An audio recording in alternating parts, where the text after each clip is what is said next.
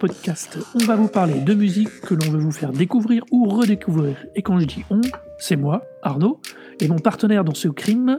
Oh, Vous avez reconnu cette voix qui sort depuis très longtemps que vous n'avez pas très longtemps entendu, mais qui va vous faire que du plaisir.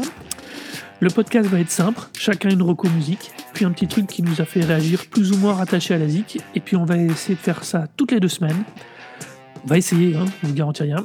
Allez, donc c'est parti, et c'est toi Aurore qui c'est toi qui nous présente ton album, ta musique, ton truc. cool. Euh, donc bonjour à tous. L'album pour lequel je voulais commencer, c'est Underneath de Code Orange. Euh, alors, Underneath, c'est un album qui est sorti cette année euh, et qui donc a été composé par Code Orange. Code Orange, c'est un groupe américain qui se situe entre le metal et le hardcore et entre d'autres choses. Il mélange pas mal de trucs. C'est un groupe qui s'est formé en 2008 et euh, qui a été fondé par euh, des gamins. Euh, ils avaient 18 ans donc quand ils ont commencé, donc c'était plutôt et encore, je crois que le plus âgé avait 18 ans. Pas sûr que tous avaient 18 ans.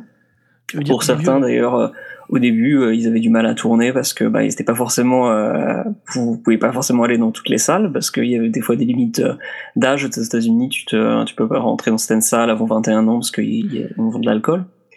Ouais.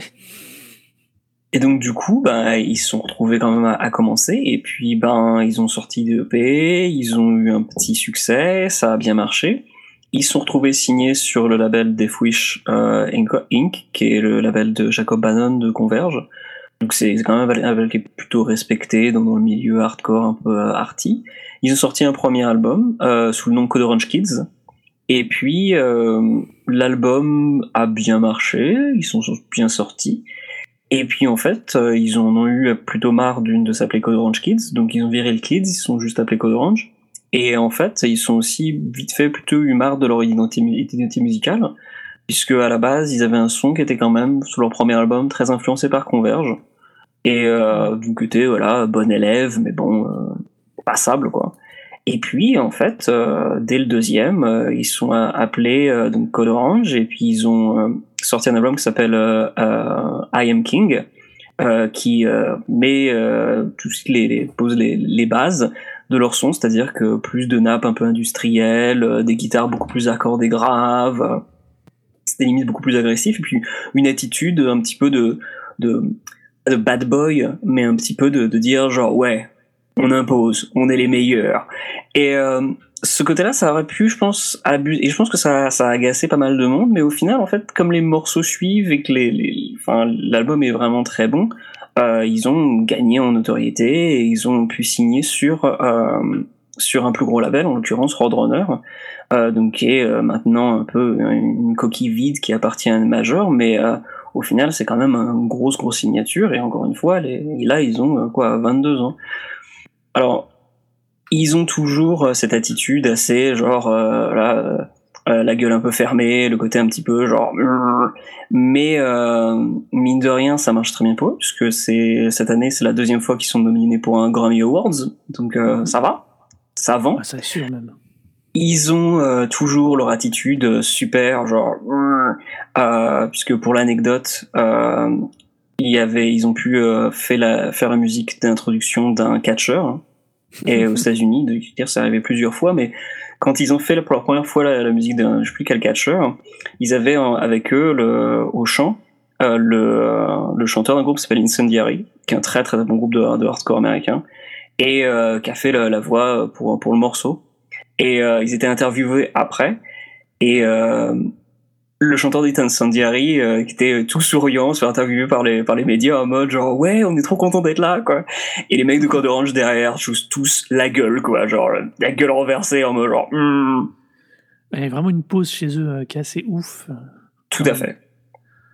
Et euh, ça d'ailleurs pour, euh, pour la petite anecdote aussi, j'ai eu l'occasion de les interviewer en fait euh, ben avant la sortie de I Am King, je crois. Et euh, je leur avais parlé brièvement. En fait, j'avais une petite interview, j'avais fait une question random en disant genre allez, est-ce que vous connaissez un groupe de hardcore français Et euh, les mecs immédiatement m'ont dit, en tout cas le, le batteur, qui est un peu le, le leader du groupe, hein, le leader chanteur, qui est maintenant d'ailleurs que chanteur.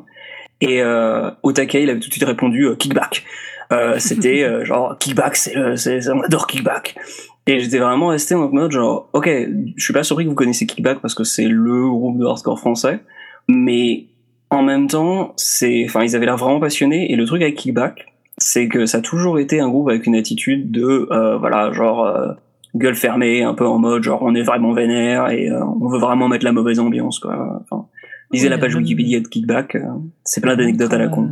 Il y a le même travail de pose ou de style des deux côtés à ce niveau-là, qui est très très, qui est très volontaire. Hein. Mmh.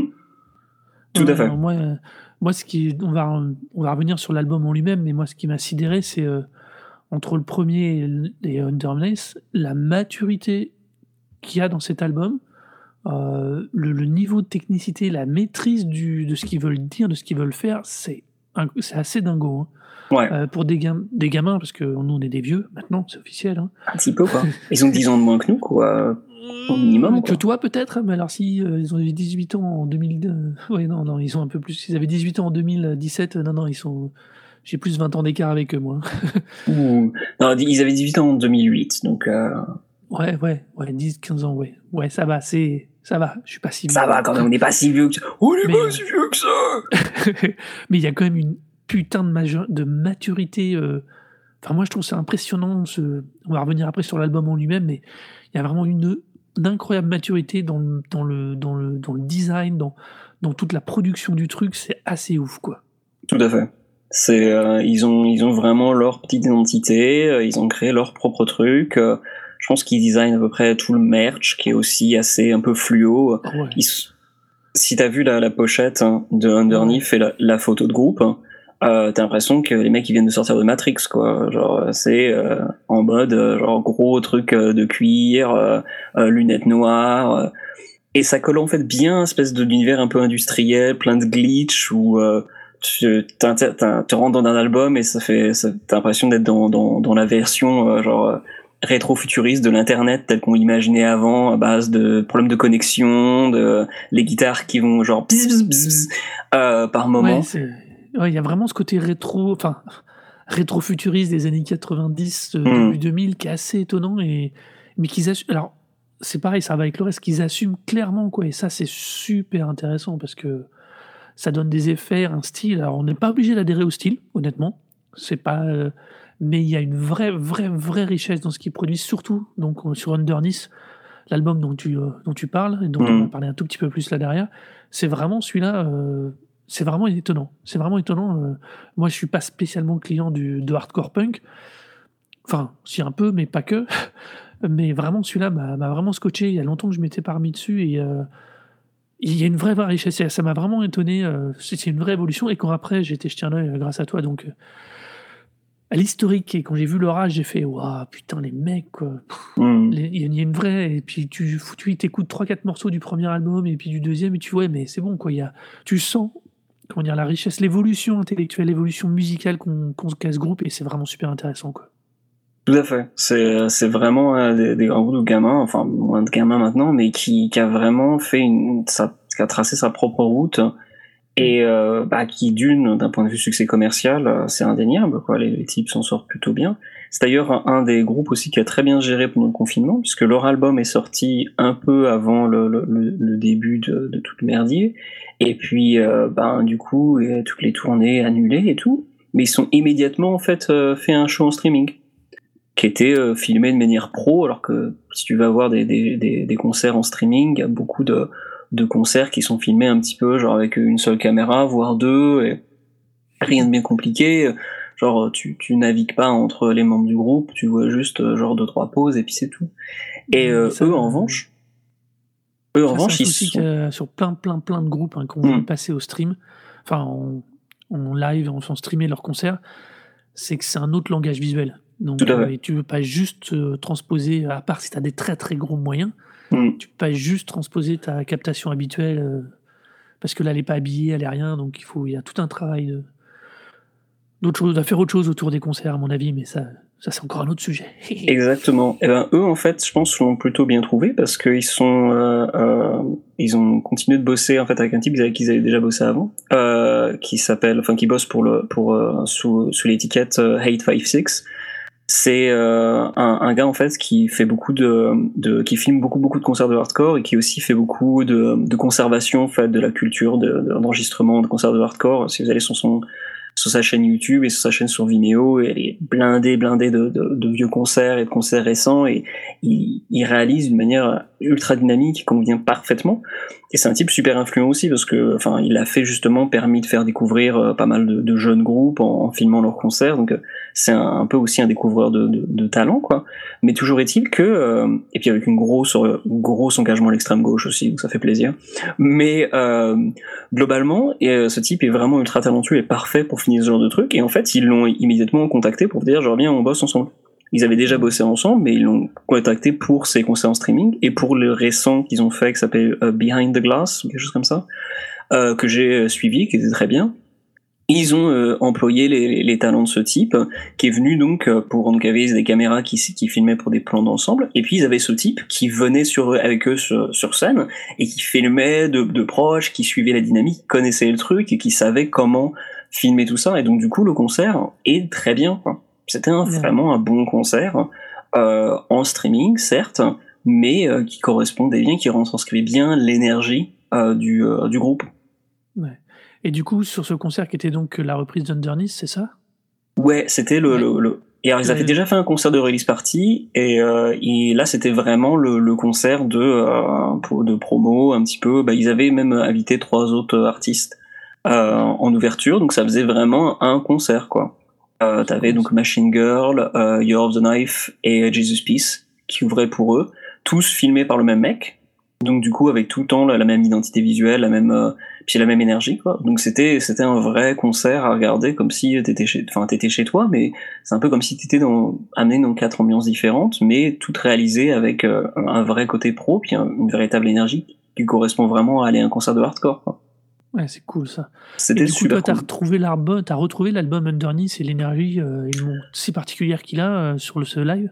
Ouais, c'est ça qui était qui était très impressionnant, c'est que autant l'album est fantastique et euh, je trouve il y a plein de, de côtés de le refrain accrocheur parce qu'il y a aussi le jeu des, des trois voix, ils ont euh, il y a le batteur qui maintenant ouais. que chanteur, il y a la guitariste, ouais, Reba qui, fait le long de l'album. Elle a une super voix et puis il y a encore un autre mec et je crois peut-être un des autres membres continue pose aussi de temps à autre. Donc il y a de vrais jeux de voix constants. Et euh, autant il y a ce jeu de voix autant il y a aussi plein d'effets de style avec plein d'effets studio qui font que tu peux aisément te poser la question de dire genre ok c'est cool mais à partir du moment où t'as pu les effets studio et tout le truc comment tu comment tu gères quoi. Et, euh, et en fait non ça passe très très très bien euh, ils ont un clavier avec eux maintenant depuis l'album précédent. Et euh, ils, voilà, euh, ils, même si tous les effets étaient pas là, au final, les morceaux sont vraiment bien retranscrits. Ça, ça a été une vraie performance qui correspondait vraiment à l'album. C'était pas exactement la même chose, mais en même temps, c'est exactement ce que tu veux de la part d'un concert. C'est-à-dire, tu veux pas l'album, tu veux un, un, autre truc, mais qui soit aussi bien. Tu veux un show, quoi, quelque chose qui en rajoute en plus, quoi. Exactement, un, un vrai putain de truc qui, qui, te, qui te donne envie de, de, de redécouvrir le groupe sur un nouvel angle, et, et ouais, ça fonctionnait très très bien. Ah, c'est cool. Donc sur Underneath, on va juste redérouler un tout petit peu l'album pour être euh, quand même. Quand même hein. On a un album de 14 morceaux. Alors j'ai vu qu'il y avait une Japan bonus track, ce qui m'a fait beaucoup rire. Ouais, Mais, ça existe euh... encore de temps à autre je trouve ça étonnant qu'en 2020, on ait encore des albums qui soient dits régionalement différents. Mais bon, ça c'est rigolo. Mais à mon euh... avis, c'est peut-être aussi un effort nostalgique de dire genre, allez, on fait à l'ancienne, on fait une Japan ouais. bonus track. Ça irait bien dans leur esprit, ça, pour le coup. Ouais. Ça, ça, serait pas mal. Il y a un mythe derrière la, la, bonus track japonaise, quoi. Les, les, les quand t'achètes l'édition japonaise pour avoir le morceau supplémentaire, quoi. La release, non mais c'est... Euh, on, on, va reparler. Moi, il y a vraiment un truc qui m'a vraiment marqué dans, quand je l'ai découvert. C'est ce que tu évoquais tout à l'heure et ce qu'on je disais. C'est, c'est au début, ça démarre, ok, hardcore punk, on est dans le style, il y a l'esprit, machin. Et puis d'un seul coup, changement de morceau, changement de voix. Et ça, ça, ça m'a littéralement cueilli, sans parler des effets un peu indus, euh, tout ça. ça c'est vraiment ce changement de voix et cette capacité à garder une sensation de cohérence, alors qu'au final, tu as trois voix différentes qui vont apparaître dans l'album, euh, qui m'a sidéré. Et puis, il y a pas, t'as pas l'impression de changer d'univers, tu es toujours dans l'univers de l'album, avec trois voix différentes. Et je trouve ça, ça c'est, comme je disais, c'est un tour de force, ça montre une maturité et une qualité de production qui est. Euh, ouais, qui est, qui, est, vraiment, qui est vraiment hyper intéressante. Je dis mm. pas que tout le monde va aimer l'album, hein. c'est, c'est pas un album qui est non plus très très simple, je trouve, euh, d'abord, mais enfin, qui est pas très très simple dans le sens qui est vraiment un album d'hardcore punk, qui est vraiment ultra travaillé, qui a un vrai style, donc ça peut pas plaire à tout le monde, mais à la limite, c'est pas le, but recherché. Mais c'est vraiment une, une, très bonne prod pour le style et pour le genre. Quoi. Et dans le genre, en plus, il y a une petite touche, il y a une petite différenciation avec le reste. C'est un peu moins bourrin. Il y a tout un travail de subtilité euh, qui amène justement le jeu des voix et le jeu des rajouts euh, euh, industriels, techno et tout. Enfin, de toutes les, toute la partie, on va dire, cette espèce d'ambiance Matrix qu'on disait tout à l'heure, justement. Mhm. Et, et, vraiment, ça m'a, moi, ça m'a super accroché. je dirais pas que j'écouterais tous les jours, mais presque. bah écoute, j'en suis très très content. Par contre, euh, juste un truc qui pourrait en revanche plaire à certains, c'est que malgré tout ce côté un petit peu mishmash, métal, hardcore industriel, ben en fait, tu retrouves aussi un truc qui faisait les marques du néo-métal. Et euh, pour moi, en fait, un groupe comme Code Orange ou des groupes, en gros comme Vane, euh, qui, est, qui est ici dans un style un peu connexe, et eh ben c'est des groupes en fait qui se réapproprient en fait des éléments propres au néo-métal. Euh, donc Korn, Deftones, euh, euh, System of a Down, euh, tous ces mhm. trucs-là, et qui en fait le, se le réapproprient, mais le font limite mieux en fait que les groupes de l'époque, parce que ben autant le, les premiers albums vraiment néo, comme les premiers Korn par exemple, grosse grosse émotion que bien sûr c'est un truc en modernif non pas parce qu'il n'y a pas le, même côté confessionnal et très rugueux qu'il y avait dans les, premiers Korn, mais eux en fait ont réussi le côté métissage de plein d'influences. Le côté un petit peu, on met tout un petit peu dans, dans un dans un gros euh, dans un gros baril et puis on secoue très fort et puis on voit ce qui ce qui ressort. Euh, le néo-metal généralement tentait de faire ça et puis le faisait avec très peu de réussite la plupart du temps et en fait euh, eux ben ont un peu pris la même méthode de dire genre bon alors on a du metal, on a du hardcore, euh, on met de l'industriel, on a des trucs de techno, on va mettre ça dessus et puis on secoue bien fort et puis ben on verra ce qui fonctionne et ben en fait ça marche. Ah, ça marche très très bien. je pense qu'ils ont fait ouais ils ont dû tout mettre dans le baril puis après, ils ont mis un petit filtre en sortie de baril pour quand même prendre que ce qui les intéressait du mélange parce que c'est trop. Hein, le style est vraiment maîtrisé, quoi. C'est vraiment impressionnant. Ouais. Ah ouais, c'est vraiment. C'est un bel album, c'est vraiment à recommander. Euh, je trouve quelqu'un qui s'intéresse un tout petit peu à, à tout un tas de à, différents styles musicaux, que ce soit, on va dire, du bon vieux hardcore des familles ou au punk. Il y a même un peu de la techno d'indus bien bien travaillé. Il y a un truc, euh, faut au moins l'écouter pour se faire à, l'idée de ce qui est ce qui est, ce qu'il est possible de mixer et de bien mixer dans les dans les différentes euh, familles, filiales, groupes, euh, sous tendance, sur tendance. Mettez le mot que vous voulez, mais voilà quoi. C'est une bien belle reco, je dis. Merci bien. voilà.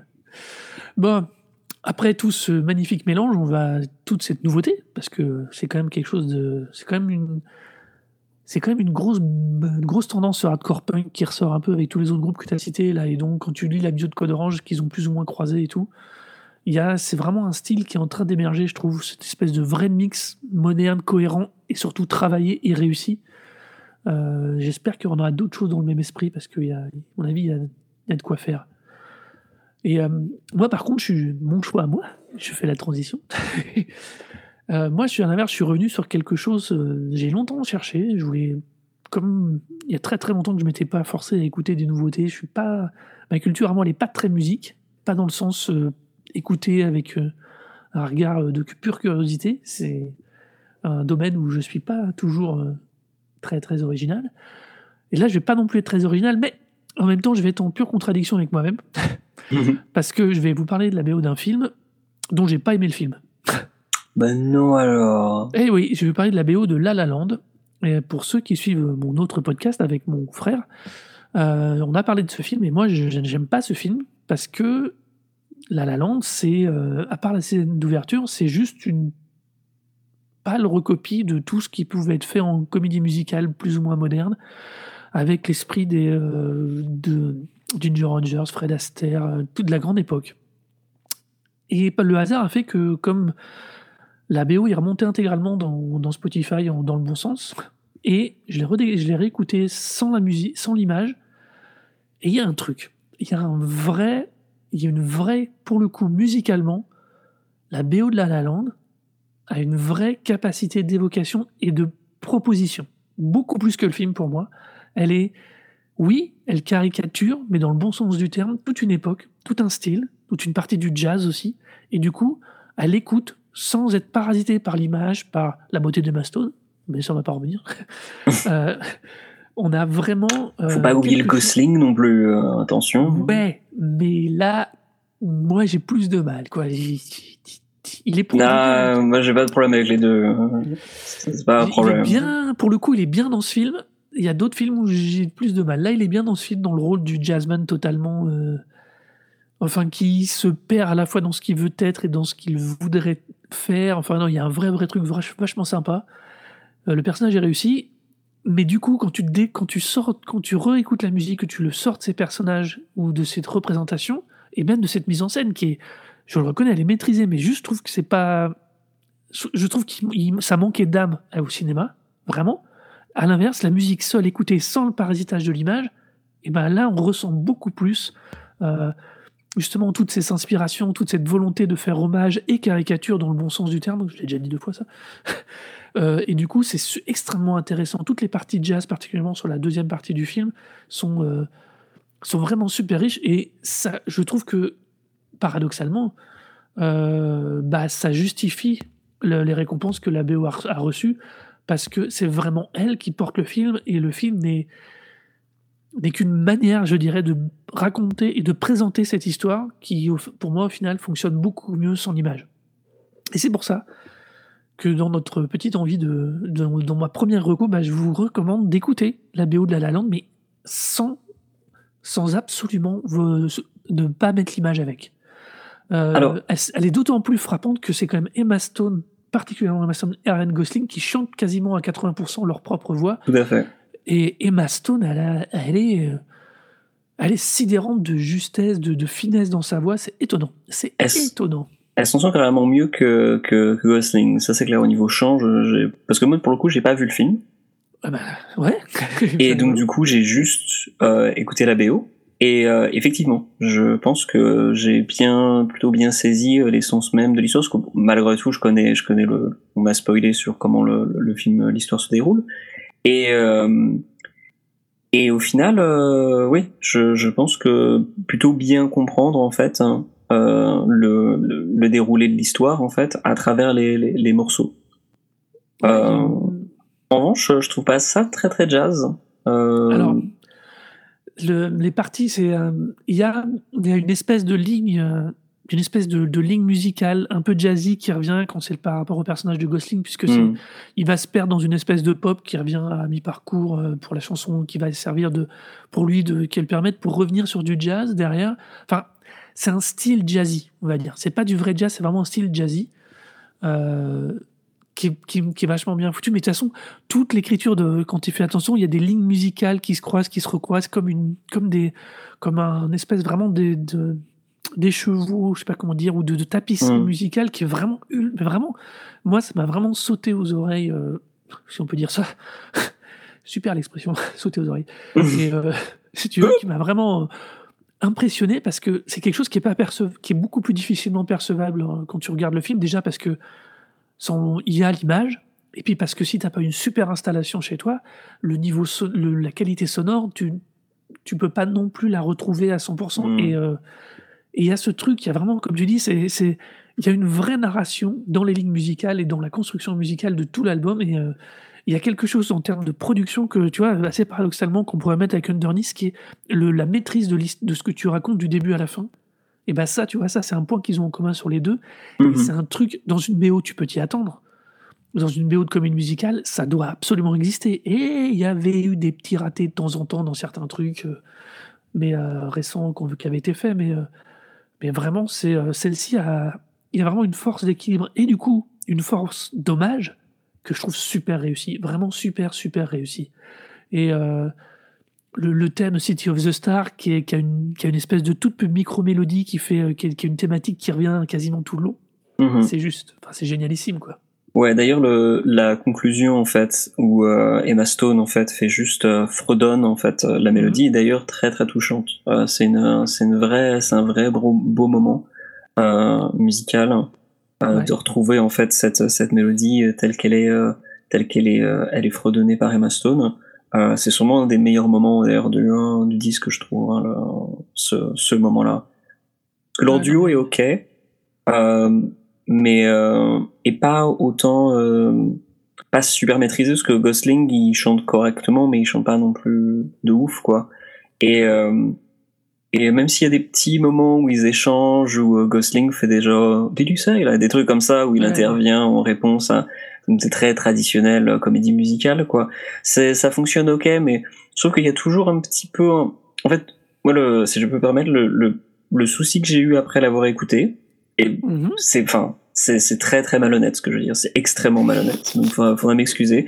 Mais le problème que j'ai eu en, en après avoir écouté cette BO c'est que du coup ça m'a donné envie en fait de réécouter du George Gershwin qui est euh, un peu le maître de toute la comédie musicale de, bah, dont, dont s'inspire La La Land quoi Bah, euh, qui est par contre entre le, le, le- classique, euh, l'orchestre classique et le, le, le, jazz. hein. Euh, C'est le type qui a, qui a permis la fusion de, de ça. Et, et si le nom vous est un peu inconnu, euh, c'est simple. Si vous connaissez les, euh, les cartoons de euh, la Warner, euh, les Looney Tunes avec euh, voilà Roger, euh, Roger Rabbit, mais Bugs Bunny et tout ça, et vous, vous repensez un petit peu au, au au, à la mu- aux musiques qui étaient derrière, c'est enfin c'est du Gershwin, c'est ça quoi.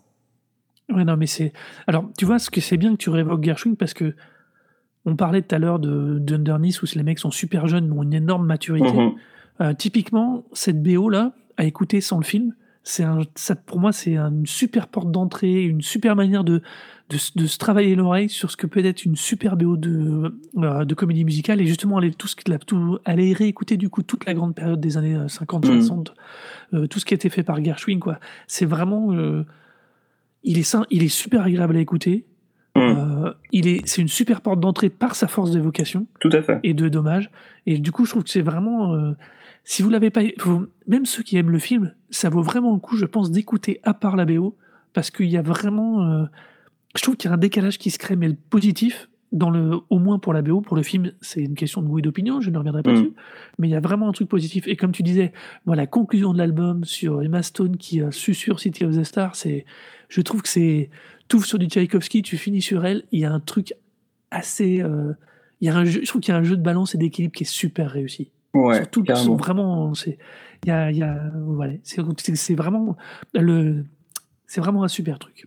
Ouais, et euh, en plus d'ailleurs, par la suite, donc, comme je dis, j'ai écouté du Gershwin et il y a une grosse compilation sur Spotify actuellement de genre 30 morceaux, 36 morceaux euh, de, de Gershwin. Bah, je me suis tout écouté, quoi. Ça a fait genre 3 heures de musique au moins. Et euh, ben, c'était quand même, enfin, c'était un très très très bon moment, quoi. Après, c'est beaucoup plus orchestral, hein, c'est quand même très différent. Mais voilà, c'est juste que moi, ça m'a rappelé aussi beaucoup beaucoup ça, quoi, parce que c'est Ah ouais, la référence évidente, quoi. Mm. Ouais, c'est bien. Euh, Il y avait un autre truc que je pensais. Ah oui, euh, il y a quand même un morceau, moi, par contre, que je trouve vraiment bien. Euh, qui est, euh, je trouve un peu au-dessus, mais par contre, c'est le morceau qui est totalement à part.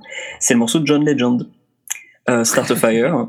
Pour moi, ça, c'était quand, le morceau a commencé, je fais genre, ah, bah voilà, le hit, il est là. Ah oui, je suis d'accord avec toi. Le hit, il est là. Et c'est, pas celui qui a été mis en avant pourtant. hein. Non, parce que c'est censé être celui, j'ai l'impression, qui représente un peu le, le compromis que le, Ouais. le, enfin, le personnage de Gosling ne veut pas faire, ou c'est justement beaucoup plus pop, quoi. Ouais, mais- c'est. John Legend, quoi. Enfin, en même temps, le problème de, de John Legend, en fait, sur ce, sur cet album, c'est que, bah, il est à côté de Emma Stone et, et Ryan Gosling, qui sont corrects, mais qui sont pas chanteurs de profession. John Legend, c'est, enfin, ses cordes vocales, elles sont incroyables, quoi. Ah ouais, j'ai écouté un, un morceau récemment, j'ai écouté un album de Rick Ross, ah, donc le rappeur Rick Ross, et il y avait, à la, à la fin, il y avait un morceau où je me disais, genre, ah, il est cool ce, ce, ce, ce, ce son de Marvin, de Marvin Gaye qu'ils ont, qu'ils ont inclus. Je regarde sur le, sur le truc Spotify, genre, ah non, c'est John Legend, ok. Genre. Voilà, il défonce quoi. Il est juste trop bon comme chanteur, magnifique voix. Mais c'est un faiseur de hits quoi.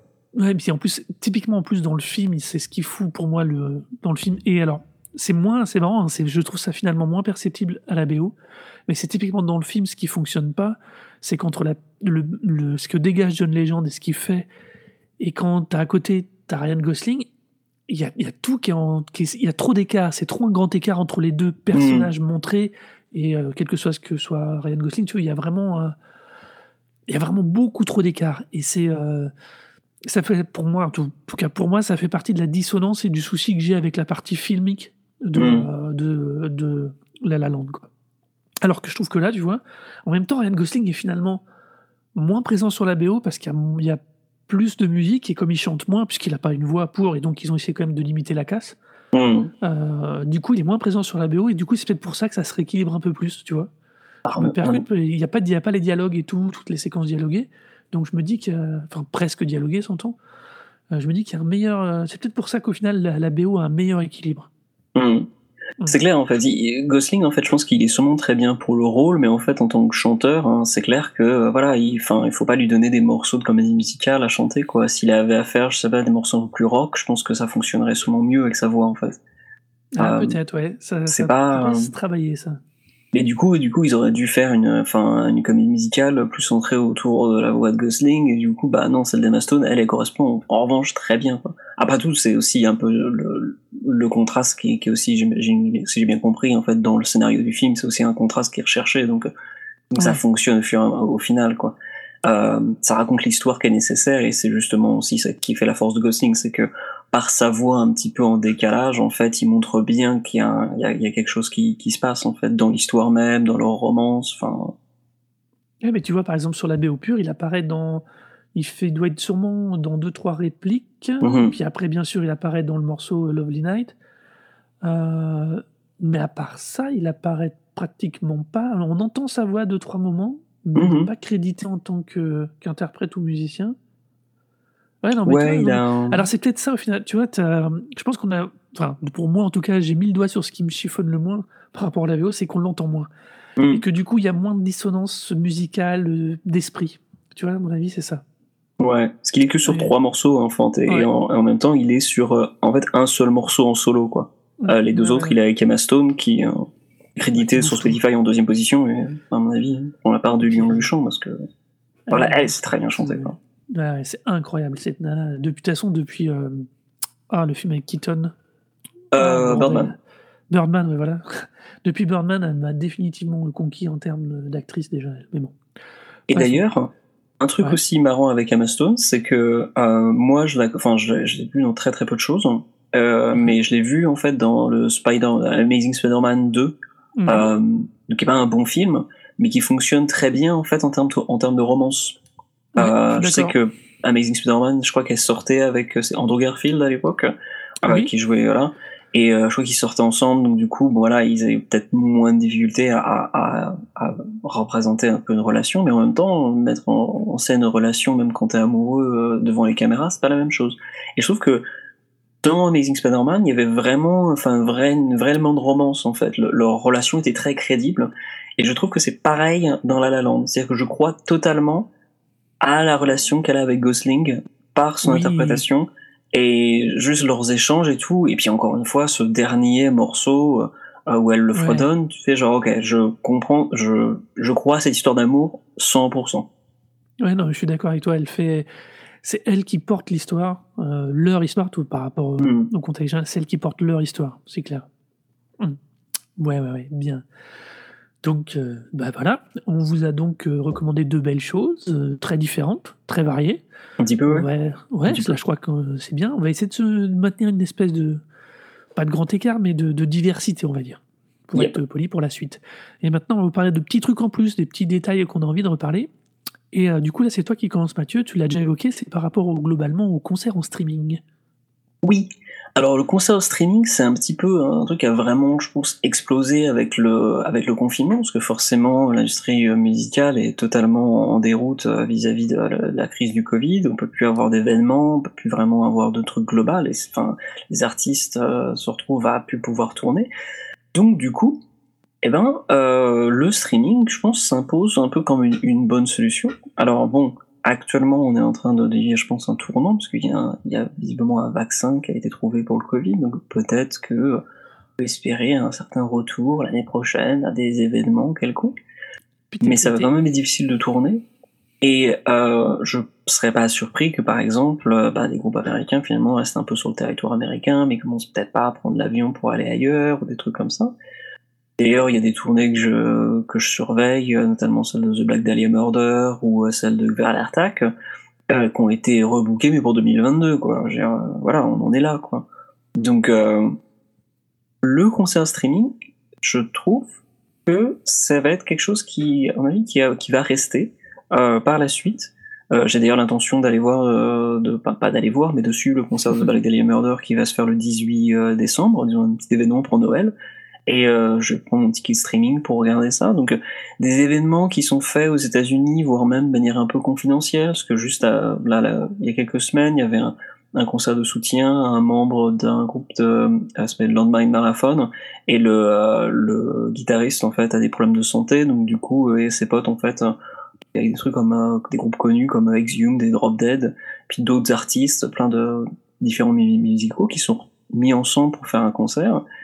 Et euh, ben ça aurait pu être un truc fait localement dans une petite salle pour accueillir des fonds, mais au final, eh ben, ils ont pu le, pu le faire en streaming. Et puis ben avoir plein de gens à travers le monde qui y participent pour euh, ce truc-là. Alors je sais pas si économiquement c'est encore très très viable. Ouais, mais compliqué. C'est très très compliqué. Mais ça peut ouvrir, je pense, une certaine opportunité. Alors l'autre élément qui, euh, je pense, essentiel d'ailleurs au streaming, c'est d'une soit on le fait en groupe, c'est-à-dire que même si euh, tu t'as pas des potes avec toi, ben tu j'ai fait des, des, concerts streaming genre j'ai vu un truc sur euh, YouTube de Blood Incantation, un super groupe de death metal américain.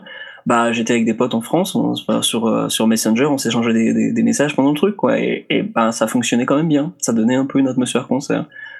J'ai aussi fait euh, deux concerts en streaming qui étaient en, en, alors un en Angleterre et un en France, et il y avait des chats et eh ben le chat, c'est pas mal non plus. Ça te permet en fait pendant ton concert, tu ça sur ton ordinateur et puis tu discutes avec des gens euh, et tu retrouves un petit peu le côté communautaire quoi. Alors bien sûr c'est large, hein. c'est pas ouais. aussi bien que le vrai truc. Enfin, moi je faisais des concerts, au moins un concert par semaine, donc euh, j'ai un peu la dalle quoi. Donc euh, n'importe quoi, tu mets ça, tu mets à croquer, je fais genre ok c'est bon vas-y, euh, file-moi ton ticket, je m'en branle, je reste devant l'écran c'est bon. Mais euh, to be free? euh, non, j'ai pas fait du free. Il y avait un concert des to be free, putain, non. Non, non, c'est une blague. Eh, mais franchement, il y a, y a, des trucs comme ça, tu me proposerais, genre concert gratos, maintenant, je ferais genre, allez, genre, je vais avant, mais c'est pas grave. De toute façon, c'est gratos, je le, je le, lance, ça tournera sur l'écran, je regarderai qu'à moitié. C'est des gens qui vont finir par aller, pour apprécier l'être, euh, par faire apprécier la, la, fête de la musique, tu vois, genre des, des, des bon, ça, on, on, va tomber loin quand même, mais bon, c'est jamais, quoi. Mais, euh, c'est un peu comme euh, commencer par le par le par la coke et finir par le crack quoi. C'est c'est pas une bonne chose quoi. C'est difficile c'est des choix difficiles. Cette métaphore. Mais euh, mais genre ouais le, le, concert streaming au final ben je trouve que c'est c'est pas un temps palliatif que ça. C'est pas dégueulasse. Et je serais très surpris je serais pas surpris du tout qu'en fait même quand on aura un retour à une possibilité d'aller à des concerts comme il y avait avant où on puisse ressortir de la même façon et et voir des choses, ben, je serais pas surpris que ça, ça puisse se faire. Euh, parce que l'autre possibilité. Vas-y. Non, excuse-moi, vas-y, fini. Non, je disais que l'autre possibilité euh, que j'ai entendu parler ce, le week-end dernier, euh, c'est pour un groupe finlandais qui s'appelle Oransi Pazuzuk. Super groupe. Et euh, eux, ils ont fait deux concerts de suite dans une salle locale à chez eux. Donc c'était pas filmé, mais euh, comme il peut y avoir que ben la moitié des gens qui peuvent entrer dans la salle, ben, ils ont fait deux sets de suite. Et je trouve ça mignon, je trouve ça une belle initiative, mais alors je vois pas ça du tout comme un truc viable. T'imagines? Enfin, c est, ça se faisait peut-être avant beaucoup plus. Je me souviens, enfin pour avoir lu le bouquin ouais. de euh, Henry Rollins, son tourné avec Black Flag, Get in the Van, ah, oui, il mentionne souvent faire genre on fait un set et puis le même jour on fait un deuxième set. C'est un peu genre ok, vous faites deux concerts de hardcore à la suite le même jour, mmh, bah bravo. Ça se fait plus trop quand même régulièrement ça, donc euh, pour plein d'artistes, ça serait un peu difficile de se faire genre, allez, on se fait un set de une heure et puis on se fait un deuxième set de une heure juste après. Dire au théâtre, ils font ça souvent, mais bon, même, même c'est la norme. Encore en plus, ça peut être épuisant, quoi. Bah ouais, quoi. Donc euh, je je le vois pas trop devenir comme un modèle. En revanche, le streaming. Bah, si tu veux, moi, ce que je vois, à mon avis, euh, déjà, il, y a des, il va falloir, comme on l'évoquait tout à l'heure, il y a tout un souci au niveau de la mise en scène, de la réalisation, euh, de la scénographie autour du streaming. Et je pense plus je pense que dans un premier temps, déjà ça, ça va se stabiliser. On va commencer à avoir des trucs agréables à regarder et à écouter, quitte à ce qu'on paye. Mm-hmm. Euh, mais je pense surtout que on va voir les groupes vont moins voyager et que je pense que en termes de business économique, on aura des concerts qui seront à la fois en live et disponibles en streaming. Exactement. du coup, tu auras une double réa et du coup, tu auras aussi une double billetterie et une autre rentrée de thunes pour la partie concert, ce qui permettra peut-être d'aller dans des plus petites choses euh, au niveau des mises en scène, mais au niveau des salles, mais du coup de toucher un public toujours aussi large. Euh, et je pense plutôt parce que euh, l'histoire du Covid va aussi probablement s'accompagner avec pas mal de réformes liées à l'écologie et à la planète. Mhm. Et donc le coût des voyages... Intérêt. Ouais, y a intérêt. On est bien d'accord. Si tu veux, il y a aussi toute une question du coup du voyage. Tu fais plus, tu, je pense pas qu'on refera, les groupes referont des méga tournées de ouf. Et typiquement, les, il faudra offrir à une partie du public le concert quand même. Et cette partie-là, avec l'apprentissage qui va se faire en ce moment, je pense qu'il y aura vraiment un truc à, valoriser et à remettre en place et à, et à doubler, entre guillemets, euh, directement après. Quoi. Parce que ce que tu évoquais à propos des concerts sur YouTube, des trucs comme ça, il y avait déjà des groupes qui donnaient euh, des mini-lives, des mini en streaming sur YouTube, mais on était plus proche du, euh, de la session acoustique, du bon vieux unplugged de, à la MTV pratiquement par mhm. moment. Mais là, on parle vraiment d'un concert avec tout l'effet chaud, l'effet mise en scène avec le, jeu. Et je pense qu'il y a, je pense, le, le langage visuel du concert en streaming va évoluer là, à mon avis, va se stabiliser et va venir en complément, à mon avis, de toute la partie, euh, si tu veux, de, des futurs concerts en vrai. Et je pense d'autant plus qu'avec la miniaturisation des caméras pour des qualités équivalentes, on va pouvoir avoir des caméras sur scène à des emplacements très particuliers, sans que ce soit des caméras posées au bout d'un manche de guitare, parce que ça, je trouve ça ridicule. Mais tu vois, des effets du coup de mise en scène qui seront beaucoup plus travaillés, à mon avis, beaucoup plus intéressants. Tout à fait, ouais. Je, pense, que le concert en streaming, que ce soit pour cause de Covid ou tout court, ça a un avenir. Euh, et on parle de streaming payant, hein, je précise bien, parce que euh, streaming pour streaming, de toute façon, euh, si tu es capable de générer un flux et de faire de la merde, tout le monde le fera. Moi, je te parle vraiment de concerts streaming payants, donc où il y a une valeur ajoutée au fait de payer l'accès au concert. Quoi. Ouais. Ou alors, comme l'a fait, ou alors comme l'a fait le festival, enfin organisé par Adult Swim, qui est sur YouTube et qui est encore disponible. Hein, euh, euh ben, euh, t'as des des artistes en fait qui sont payés par la chaîne pour faire des sets. Mastodon, ils ont un set de 20 minutes dessus qui est vraiment cool. Où ils ont même fait venir des, des, des danseuses pour un morceau. Oui ça faisait euh, très unplug, non? Tu trouves pas? On se retrouvait un peu à la télé de MTV du début 90, non? Un petit peu, mais après, le, le Mastodon, il est en, il est en saturé, hein, il est pas en unplugged, hein, mais, euh, mais ouais. Dire, c'est dans l'esprit, dans le sens où euh, c'était, ouais, c'était pas une grosse scène, c'était pas, il y avait peu de montage caméra, il y avait peu d'effets visuels, donc. Ouais. Pareil pour Blood Incantation, quand on s'y fait un set pour, pour eux, c'est pareil, c'était petite scène, limite dans la, dans la cave. Euh, le pire du pire, c'était euh, alors le pire du pire du pire en, termes de, de, de, qualité, mais le, le, plus intimiste du plus, c'était euh, Colin Stetson, qui est un type qui est qui bosse beaucoup avec des instruments avant, qui a fait toute la BO de Hereditary. Ah oui, je vois.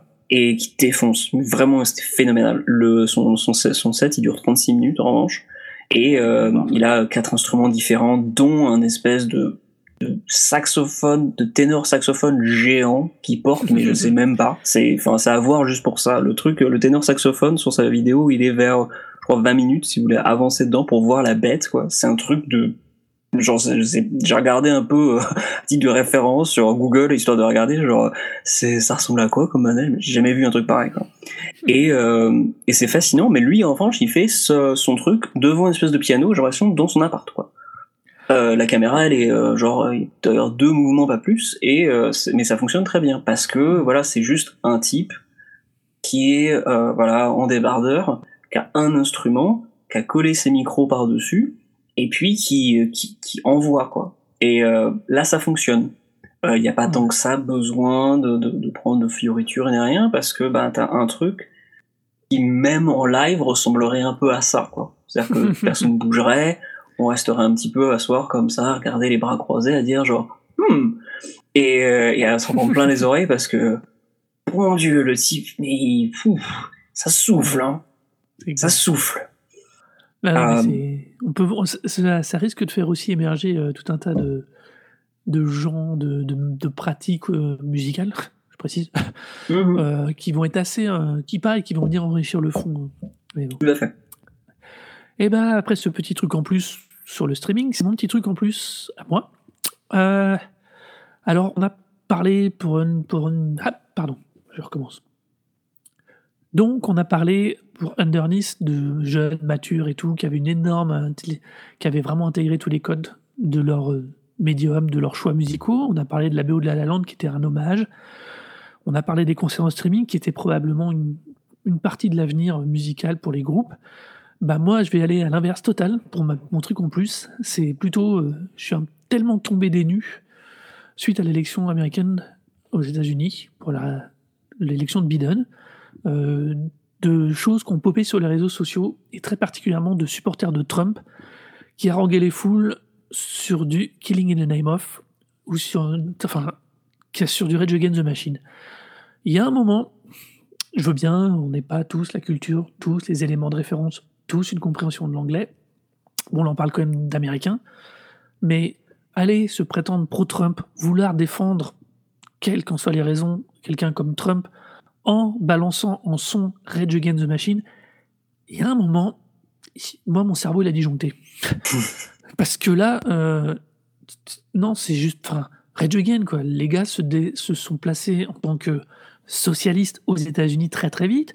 Ils ont défendu toute la cause amérindienne. S'il y a bien deux sujets qui sont à l'antithèse de ce que peut être Trump, c'est ça.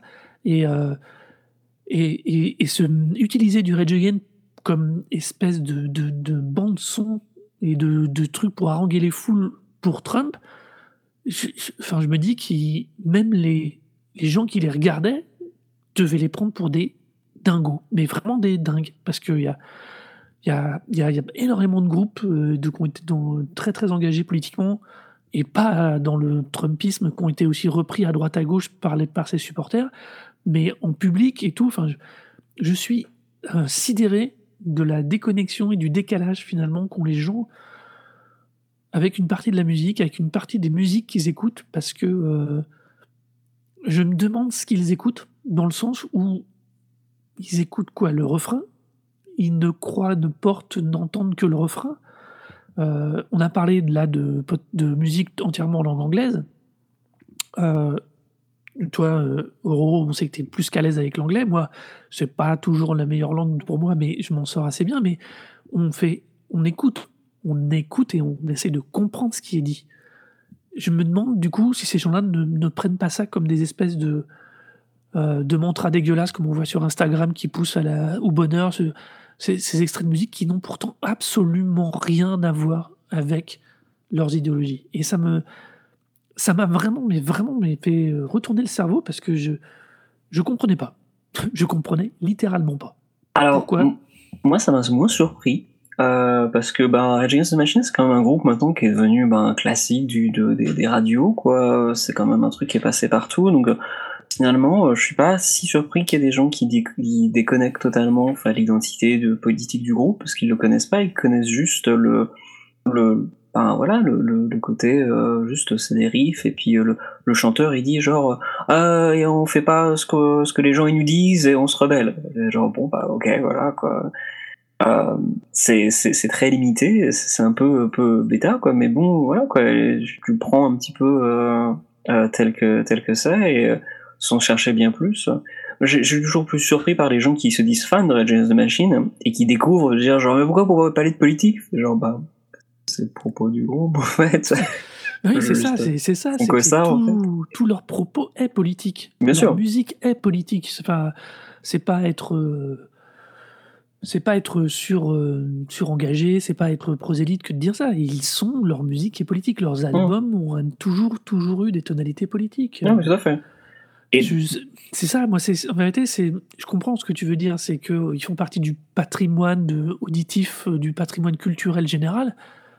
Mais à ce titre-là, enfin, enfin, je pense qu'il y a quand même un, minimum. Enfin, je sais pas. Moi, ça me semble. Enfin, pose la question pour, enfin, pourquoi la personne dit ça? si elle le porte en musique, c'est qu'elle veut porter quelque chose. Alors peut-être qu'ils le prennent au, au strictement premier degré et qu'ils pensent que ça s'applique à eux. Mais alors dans ces cas-là, je suis encore plus effondré, quoi. Mais je pense que c'est le cas. Hein. N'oublions pas bah que certains des supporters pro-Trump, c'est des gens qui euh, interprètent la Bible euh, euh, ben, telle qu'elle, qui ne voient pas ce que c'est qu'une qu'une parabole, quoi, et qui vont juste dire, bah non, il a, il a ouvert la, il a ouvert la mer, Moïse, et puis bah voilà, genre bah non, c'est des paraboles, mec. tu, ah ouais, mais pour la parabole, c'est le délire. C'est voilà c'est des choses comme ça. Enfin, pour des gens qui justement euh, interprètent euh, beaucoup de choses justement au premier degré, et leur demander de, de chercher un peu de, de, de, second degré justement ou même de, de messages derrière euh, derrière des groupes comme ça, bon ben ouais, c'est euh... moi j'ai été d'autant plus surpris hein, restant tout, à fait sur ton sur, ton sur ta, ta enfin ce que tu disais, j'ai complètement, je veux dire, genre, mais qu'est-ce que t'écoutes et comment tu peux, comment tu peux croire ça? Quand il y a eu pendant le, au début du mouvement Black Lives Matter, quand euh, l'industrie musicale donc s'est mis entre guillemets en pause mhm. et a fait ce geste très très performatif, mais au final plutôt plutôt efficace quand même, euh, de mettre des carrés noirs euh, pendant une journée. Bon bah ça coûtait rien du tout à beaucoup de beaucoup de gens et c'était un petit peu genre une manière très très légère de faire d'engagement politique. Eh ben il y a plein plein plein de de, de groupes euh, de metal ou de hardcore qui postaient ça et qu'on eu des tonnes de commentaires de gens disant genre mais pourquoi vous faites de la politique? Et tu fais genre mec t'écoutes du hardcore euh, c'est un peu le principe en fait. Euh, ou euh, genre eh mais euh, pourquoi vous soutenez euh, vous, vous êtes contre la police? Et genre c'est le groupe c'est genre c'est des anarchistes. Et genre ah, parce qu'ils ont cinq morceaux où il y a marqué ACAB dessus en fait. Donc je sais pas si t'as écouté les albums en fait mais bon. Ouais c'est exactement du même niveau. C'est la même problématique mais euh, oui, c'est. c'est, euh, c'est alors, on, alors j'ai peut-être un regard ultra naïf, hein, mais, euh, mais c'est vrai que moi, je. Et pourtant, comme je disais en ouverture, hein, je j'ai pas une grosse. Le paradoxe, c'est que j'ai pas une curiosité musicale comme je l'ai pour tout, pour par exemple pour le cinéma ou pour la BD ou pour la pour une certaine forme de littérature. Et et c'est vrai que du coup, moi, là, de m'y plonger de, de, avec toi dans le cadre du podcast et de chercher volontairement ces trucs-là, me renvoie l'image de ces gens-là qui, à l'inverse, du coup, ça m'étonne. Ça, mais je, dois sûrement être naïf dans l'histoire. Je dois sûrement être le naïf de l'histoire parce que, parce que je suis, parce que ça me surprend. Non, non, non. Je pense que c'est normal d'être surpris parce que pour le coup, euh, le fait est que je trouve que c'est, enfin, écouter une, un groupe, en fait, c'est c'est en partie un engagement politique. En fait, c'est pas un, le plus grand engagement politique, mais quand on soutient un artiste, on se retrouve forcément un petit peu à, à ben à adhérer en partie par association à, à, certaines des idées, quoi. Alors, je suis sûr que les gens qui sont à écouter actuellement, je pense qu'il y en a 50% qui sont en train de me dire genre mais comment tu peux dire ça? Mais en même temps, actuellement, quand euh, on écoute un truc en streaming, euh, ben c'est difficile maintenant quand tu écoutes quelque chose légalement en streaming de pas donner de l'argent en fait à des artistes. Et euh, même si c'est euh, genre trois piécettes, trois trois quarts de piécettes, on donne quand même des sous. Et il y a du coup hein, une, part, une part d'engagement qui, qui se fait.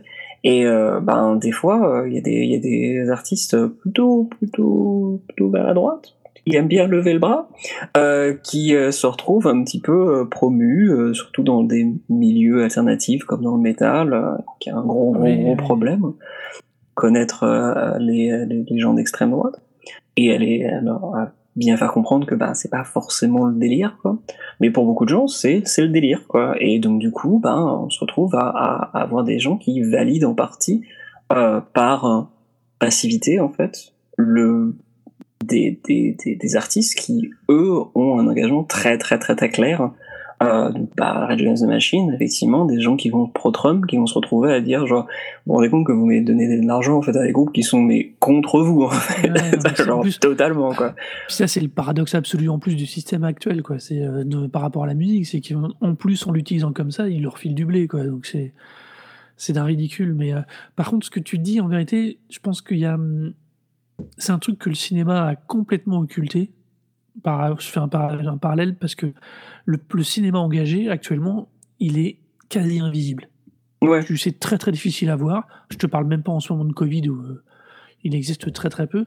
Alors qu'à l'inverse, je pense qu'en musique, on a encore pas mal de tendances, de, de, de secteurs, de groupes qui s'engagent réellement et sans se cacher euh, sur quel, des fois euh, c'est pas une bonne nouvelle, des fois c'en est une bonne. Ouais. Il y a toujours, il y a toujours euh, comme tu disais, on ne peut pas écouter une musique sans la comprendre. Ouais. si tu la comprends, tu dois nécessairement réagir. Tu réagis par rapport à une musicalité, à tes propres, ton propre ressenti, mais aussi par rapport à ce qui est dit, dit au Mhm. sens premier. Et je pense que du coup, tu es plus touché par des choses qui vont rentrer dans ton mode de pensée, mais même dans tes opinions. Et euh, je pense que c'est pour ça que la musique a ce truc euh, encore capable d'avoir une vraie, un vrai engagement politique qui a totalement disparu du cinéma, euh, du cinéma accessible au grand public. La musique, elle reste encore euh, relativement accessible au grand public. Il y a vraiment, pour trouver des nouveautés, il y a vraiment trois fois rien à chercher, quoi. Ouais. Euh, Ça, ça demande du temps en fait. Ce qui est d'ailleurs la raison pour laquelle on fait ce podcast, c'est que Oui. on vous évite de faire des recherches et on va vous proposer des trucs. Si vous n'avez pas le temps, ben, on pourra vous proposer des choses différentes. Voilà. Eh bien, je pense que euh, on vous a parlé de plein de belles choses, de plein de drôles de choses. on a bien, bien, c'est bien étendu. On a bien élargi le sujet. C'était plutôt Euh, cool. Ouais. Euh, je pense que donc c'est bien la fin de ce premier épisode. On espère qu'il vous aura plu ou pas. Voilà. hein. Donc venez dire ce que vous en pensez sur nos Twitter. Alors pour moi donc c'est Arnaud, c'est A R N O D O U C E T. Et pour moi, c'est Oro, H-O-R-O-R-O. Et euh, vous pouvez même retrouver mes chroniques de disques en ce moment sur un truc qui s'appelle euh, Delay and Distortion euh, sur WordPress. Comme ça se prononce? Euh, pas exactement, mais bon, on mettra sûrement un lien quelque part, comme ça les gens ils auront pas à taper. Vous mettrez un lien sur le billet sur le podcast. Et donc bah, c'est la fin. Prenez soin de vous. Merci. Bonne écoute.